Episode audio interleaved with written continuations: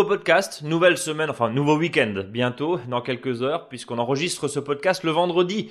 Nous sommes donc le vendredi 22 janvier. Bonjour à toutes et à tous, et bonjour mon cher Eric. Salut Brice Ça y est, t'as décongelé? Oh là, j'ai des... Alors ça, j'ai... non oui, j'ai vraiment décongelé, j'allais dire une bêtise là, mais c'est bon. Non, vas-y, dis la Ah non, non, non, non, je peux pas. Non, je peux pas. d'accord. Je peux pas Bon. me lâcher comme ça, euh, c'est Bon. pas possible. Puisque la semaine dernière, tu ressembles à Hibernatus, euh, on reprend et on retrouve des conditions un petit peu normales. Tu sais qu'on en nous a parlé, hein, de cette espèce de de- de- d'envoyé spécial là par téléphone dans des Mhm. conditions, oh là là, hivernales et neigeuses. Tu Ouais. es enfermé chez toi, confiné chez toi. Il a pris quoi, 20, euh, hop, 24-25 cm Ouais, ouais, on est 30 cm. Un mètre sur les hauteurs dans les. Vosges Ouais, c'est fou hein, quand même. Hein, pour, euh, C'est dingue. pour nous, c'est pour nous c'est exceptionnel. Hein.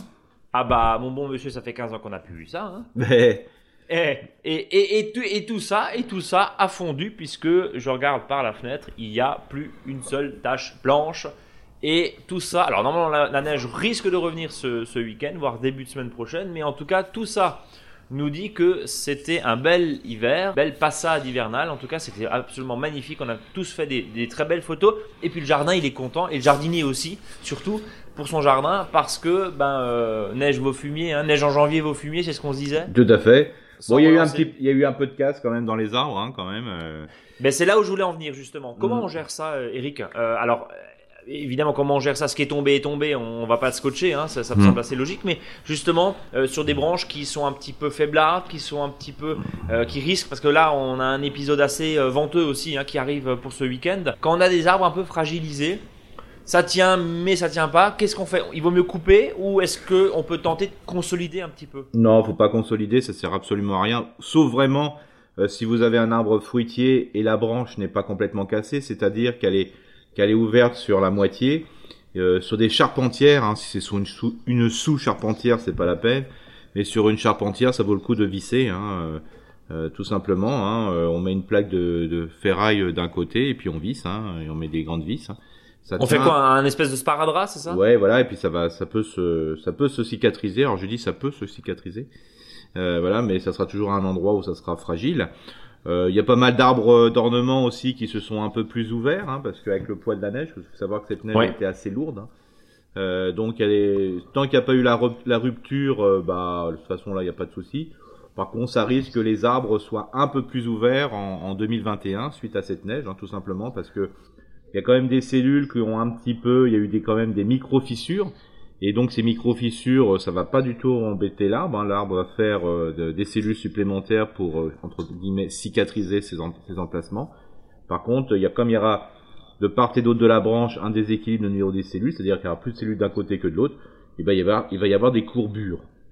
Donc euh, voilà, sans plus. Bon, moi j'ai eu des petits dégâts là parce que j'ai une haie euh, qui était en bambou qui s'est un peu cassé la figure, euh, qu'avec un voilà, euh, des haies que j'avais fait à partir de, piquets de bambou bien attachés. Bon, voilà, tout est au sol.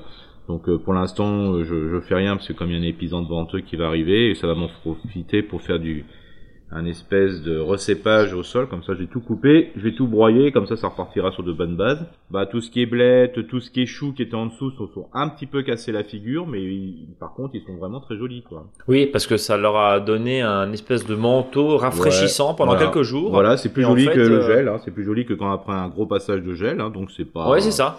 Ouais, c'est ça. Ouais. Comme les températures sont plus douces, bon ben voilà, on a du 8-10 degrés, ben le végétal ben profite de la flotte. Voilà, faut pas faut pas du tout s'inquiéter, mais comme dit, il y a des trucs qui sont un peu cassés la figure. Bon voilà, de toute façon ça repartira de mieux et on sait très bien que quand il y a une végétation qui suit une année de gel, est souvent, très très belle et très euh, florissante quoi.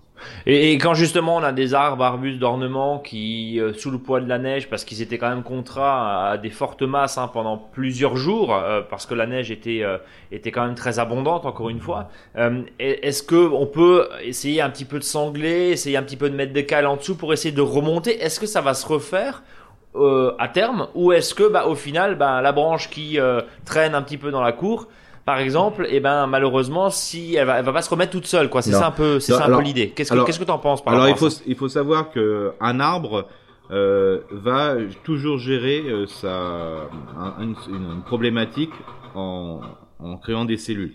Donc c'est-à-dire que si une branche est pensée est penchée, euh, bah, de toute façon, l'arbre, qu'est-ce qu'elle va faire? Elle va, elle va consolider, euh, je dirais, euh, la partie qui risque de tomber, de manière que la branche ne s'affaisse pas. Lui mettre des cales ou lui mettre des sangles, par exemple, bah, euh, si le jour vous l'enlevez, bah, ça sera encore pire que si vous l'aviez pas mis, quoi. Parce que l'arbre aura, aura cru qu'il était tout à fait dans une situation normale, donc il aura poussé normalement. Une fois que vous allez enlever l'étai ou la sangle, ben l'arbre, qu'est-ce qui va se passer? Ben l'arbre, les branches vont encore plus se casser. Donc il y a quand même une intelligence végétale qui fait que l'arbre va compenser, euh, je dirais, cette chute en créant, euh, je dirais, des cellules supplémentaires, euh, tout simplement parce que son objectif c'est toujours de d'aller vers le haut et non vers le bas. Donc j'invite à ne rien faire, mais si la branche est vraiment par terre, des fois il faut mieux la couper plutôt que la sangler ou mettre un éther.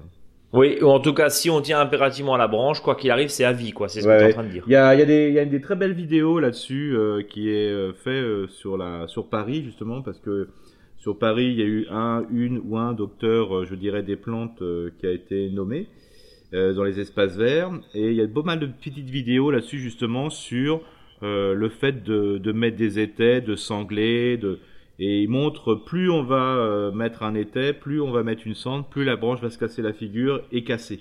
Euh, il y a vraiment hmm. des super euh, voilà il y a voilà tu, tu, as le nom justement de cette personne qui fait les je cherche en même temps voilà bon bah d'ici la fin de ce podcast on aura peut-être l'info ouais mais voilà mais sinon il y avait une super émission sur envoyé spécial qui avait été fait ça sur sur les plantes hein, le monde extraordinaire des plantes et vous verrez il y a, il y a pas mal d'informations à ce sujet mais on mettra le, lien, je l'ai le lien, et comme ça, euh, les gens pourront visiter, euh, regarder, et c'est vraiment exceptionnel.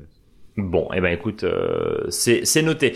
Le dossier de la semaine, Eric, c'est la pelouse. Alors, qu'est-ce que tu nous parles de pelouse en janvier? On en avait déjà parlé il y a quelques semaines, il y a, même il y a quelques mois. C'est l'idée de se dire pourquoi pas remplacer une pelouse qui demande de l'entretien, qui dessèche à chaque été, par des plantes couvre-sol et du coup des plantes couvre-sol pour le coup qui tiennent. C'est ça un peu l'idée. C'est ça. Le principe, c'est de dire, euh, de faire un peu un point sur euh, les espaces verts. C'est le bon moment euh, parce que bon, bah là, on, attend de réfléchir et de voir ce qui se passe et de se dire, bah voilà, est-ce que dans certains espaces où j'ai toujours du mal à tondre parce que des fois la largeur n'est pas assez importante, il faut porter la tondeuse parce que voilà, il faut, il y a des marches.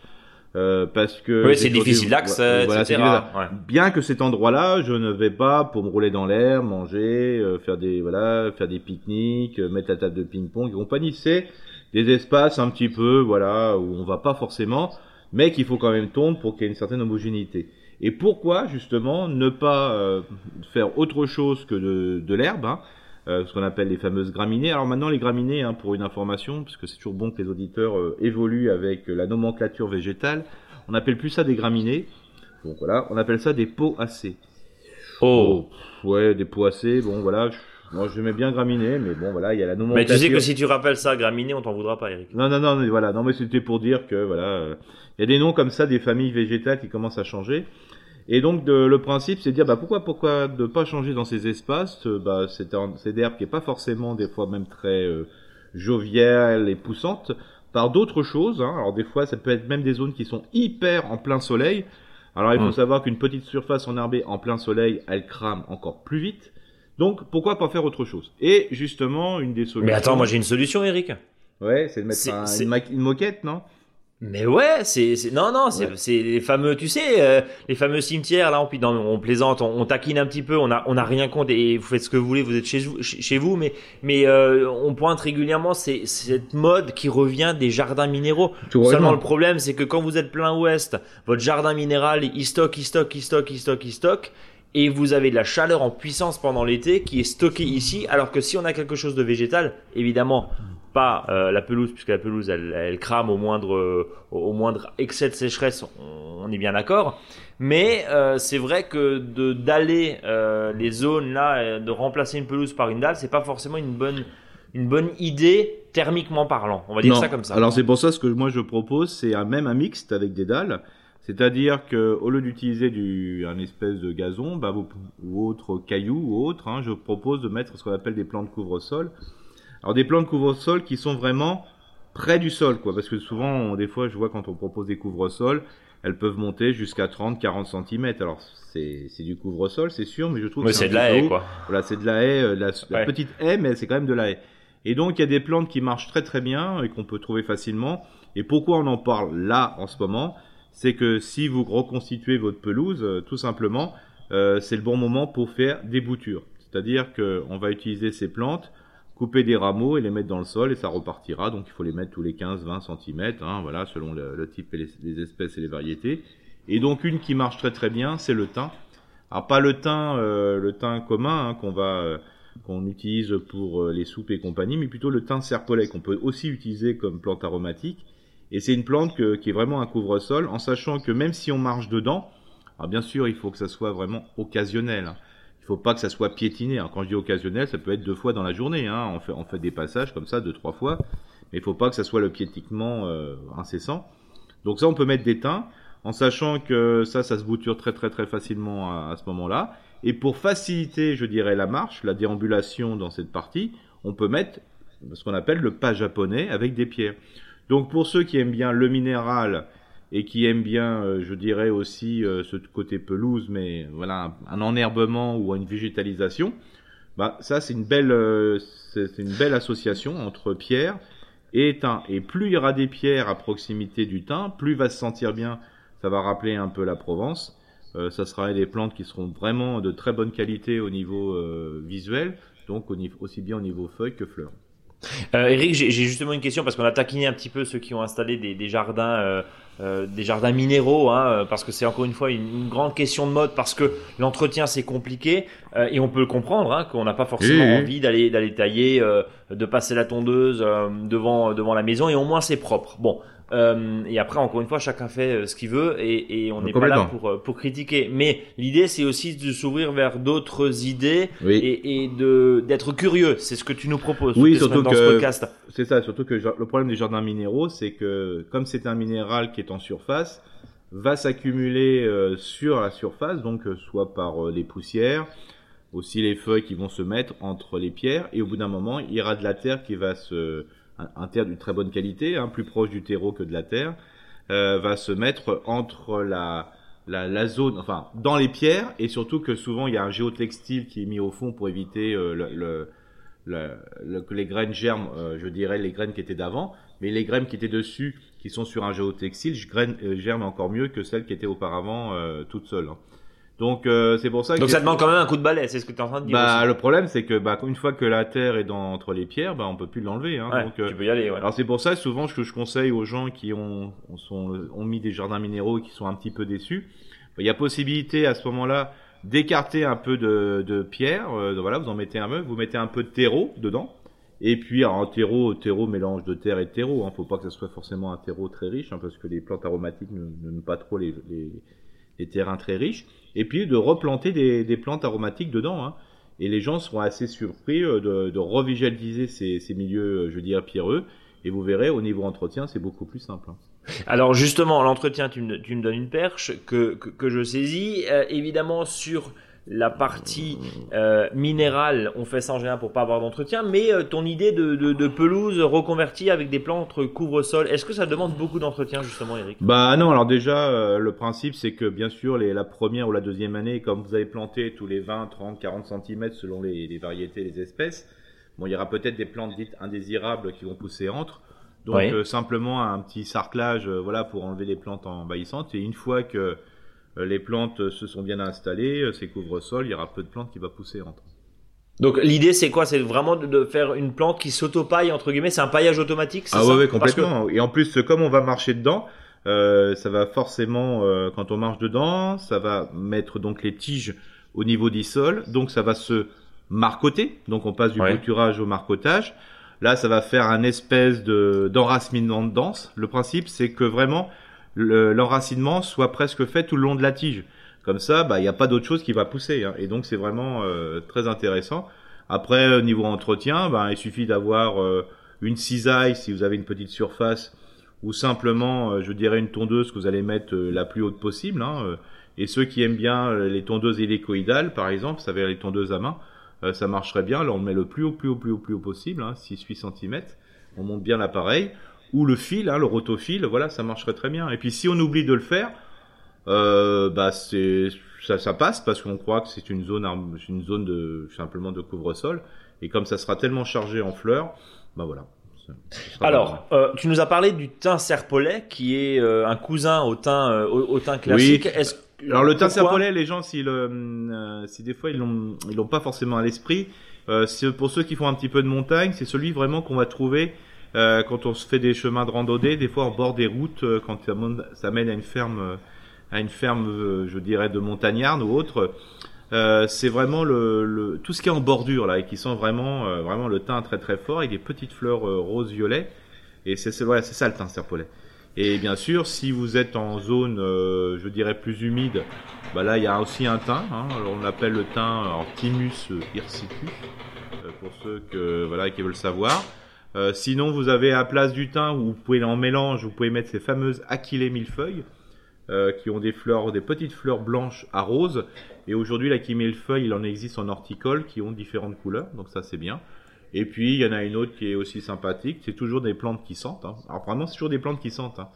Euh, parce que même la millefeuille, c'est vraiment, ça sent très très fortement. hein. Vous avez la verveine nodulaire, euh, qui est vraiment une petite fleur un peu blanche là, qui est vraiment très sympa. Et comme tu le disais, vu que c'est la période des boutures, et ben l'idée c'est de voir avec éventuellement ses voisins s'ils en ont déjà, ou sinon Ouais. on se rend en jardinerie euh, chez son horticulteur préféré pour voir euh, ce qu'on peut, ce Ouais. qu'on peut y faire. Alors si vous êtes en- dans une zone alors corps mais vraiment qui- où le soleil, alors vous êtes en plein sud, alors là ça tape, ça tape, ça tape. Alors là le gazon vous l'avez jamais, ça tape sans arrêt. Il y a possibilité aussi de, de mettre euh, bah, tous les sédums, hein, euh, sans gomorre, bien sûr, parce qu'on n'est Ouais. pas là pour promouvoir ça. La Euh, mythologie. la mythologie. Et donc, euh, on ne pro- on- d'ailleurs, on ne promet jamais assez bien la mythologie. Moi, je trouve de ne temps pro- en temps, il faudra qu'on fasse un truc que sur la mythologie. Parce que je Oui, trouve fera, que de temps fera. en temps, il est bon de rappeler quels sont nos dieux. Et, Tout à fait. Et on peut pas mettre tous les mêmes œufs dans le même panier. Moi, je dis toujours, ça c'est important. Donc, euh, voilà. Donc, il y a aussi euh, toutes les plantes euh, type euh, euh, les plantes grasses, euh, tout ce qui est sédum, tout est voilà. Et ça, euh, comme on peut faire un toit végétalisé, par exemple, où là il y a très peu de matière, bah, si à un endroit vous avez très peu de matière, des pas japonais et entourés, je dirais, de plein de types de sédum, bah, c'est quand même sympa, sympa. Et là, l'entretien, alors là même, je parle même pas au niveau arrosage, j'ai rien à faire. Alors justement, l'entretien, on y vient parce que euh, tu fais un, un teasing absolument hallucinant là-dessus. Donc on a vu un petit coup de tondeuse dans certains cas. Ouais. On a, allez, on griffouille gentiment, mais Ouais. euh, une fois que les couvre-sols et les plantes couvre-sol ont fait leur effet, bah finalement c'est une, prairie rase qui est, qui est Ouais. installée et il n'y a pas de d'entretien plus que ça. La première année d'installation, voilà, on peut se Faut permettre. arroser. Enfin, un peu arroser, hein. Alors, surtout si vous plantez tardivement, parce que ça, on peut par exemple la, faire jusqu'au mois de mai. Hein. C'est-à-dire que bah, si vous avez du thym serpolet en pot, bah, vous pouvez faire votre pelouse sans problème. hein. Dès qu'on a des conteneurs, on peut faire ça très tardivement. Donc euh, voilà, ça n'a pas temps d'installer. Bien sûr, si vous le faites maintenant, et encore mieux si vous l'aviez fait à l'automne, euh, là, il n'y a, aucun risque euh, de problème d'enracinement. Mais voilà, il faut peut-être la première année un, petit arrosage, surtout si on se trouve en situation vraiment très sèche au niveau d'exposition. Mais sinon, voilà. hein, Euh, en, en, en termes de distance de plantation, alors évidemment ça dépend des, des, des, des Oui. espèces et en général c'est marqué dessus, mais, mais globalement juste pour que ceux qui nous écoutent visualisent déjà en Tout- fermant les tout- yeux, en se disant ouais. bah voilà, là je vais en mettre tant et tant. Voilà, il faut savoir que en, en aménagement et voire même au marais- en, en maraîchage, euh, tout ce qui est potager et compagnie, il y a un chiffre qui est vraiment un chiffre important, c'est le 30 cm. Prétentieux.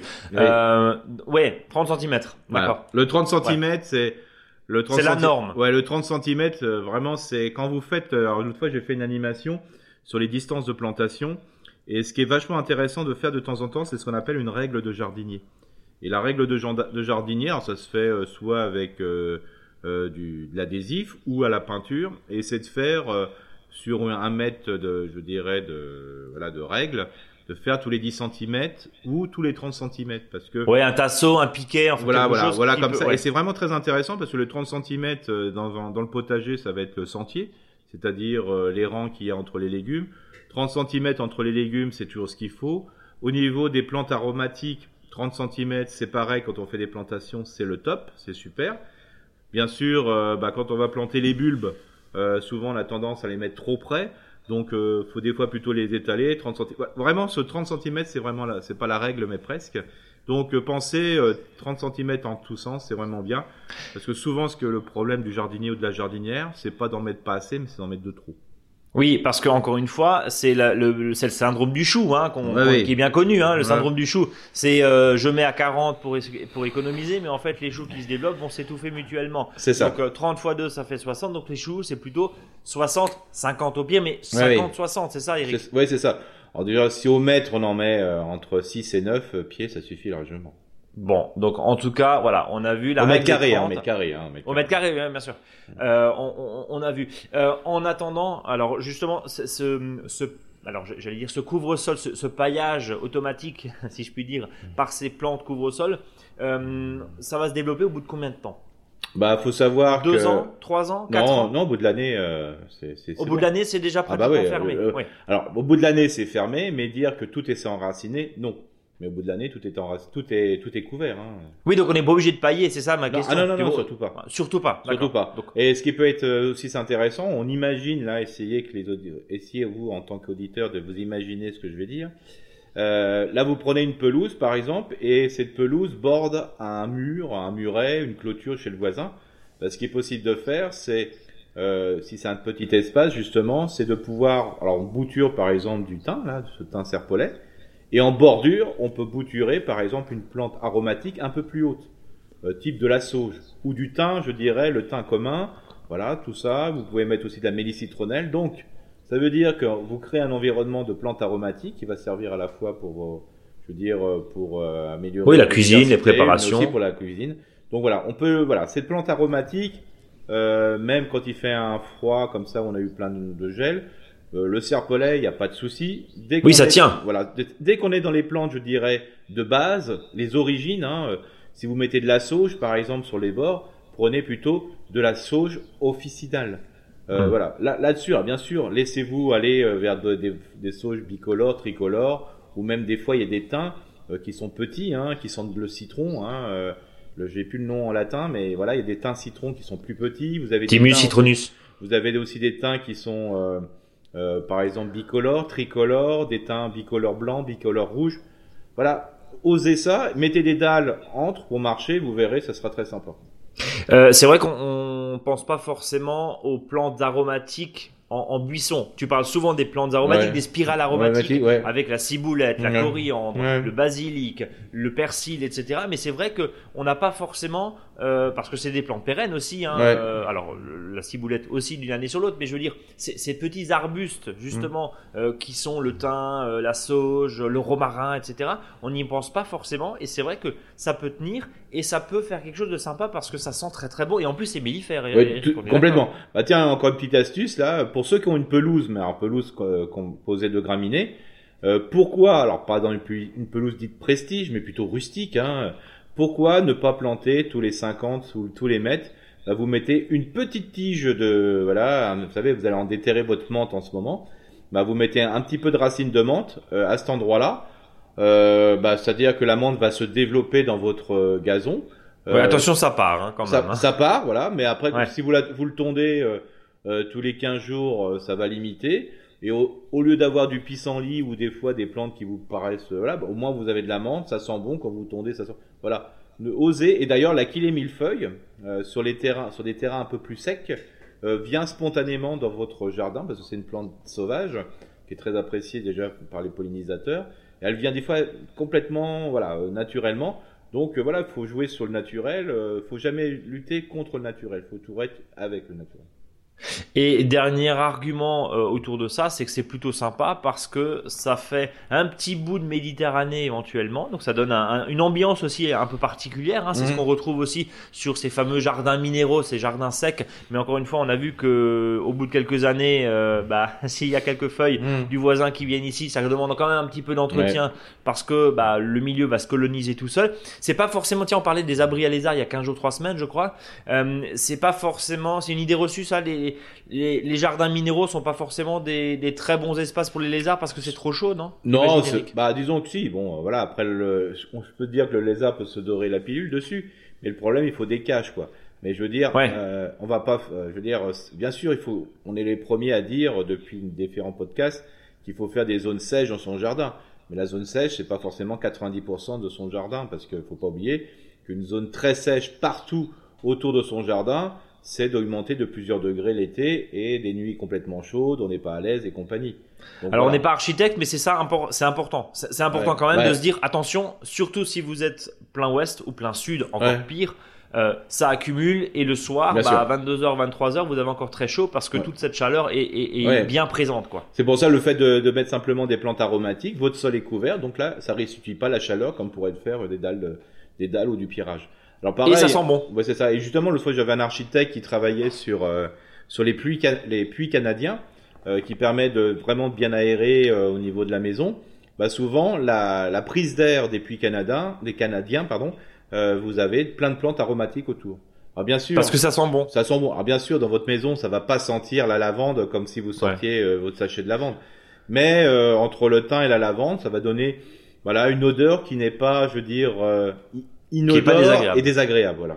L'odeur inodore, l'odeur qui est inodore, je veux dire, ça sent toujours mauvais, c'est bizarre. Enfin, vaut, vaut, mieux faire une entrée de puits canadien. Euh, allez voir ce que, à quoi ça ressemble si vous connaissez pas l'histoire du puits canadien, mais vaut mieux faire un puits canadien au milieu d'un bouquet d'aromatiques que qu'à côté du poulailler ou qu'à côté de la fosse septique du jardin, Exactement. Du, du, du, voisin ou dans le jardin effectivement, on est d'accord. Ou à côté même du compost. Bon, même si un bon compost ne sent pas. Ouais. Mais, mais euh, bon, voilà, on s'est compris. On s'est compris. Bon. Tout à fait. Est-ce qu'on a fait le tour justement de nos plantes couvre-sol et de cette euh, alternative finalement à la pelouse On a développé un petit peu ce qu'on s'est dit il y a quelques mois. Euh, là, c'est le moment, hein, euh, bouture, bouture, bouture. Donc, c'est le moment aussi de, de, tenter. On va évidemment pas dans le jardin tant que le sol est un tout petit peu ressuyé, ça c'est logique, Eric. et puis, bah, si on s'est tout dit, on passe au faux dicton. Oui, alors on va toujours rester dans la pelouse, hein, ça me semble important. Hein. Alors, comme la pelouse couvre-sol n'est pas un baratin, le jardinier peut la consommer sans modération.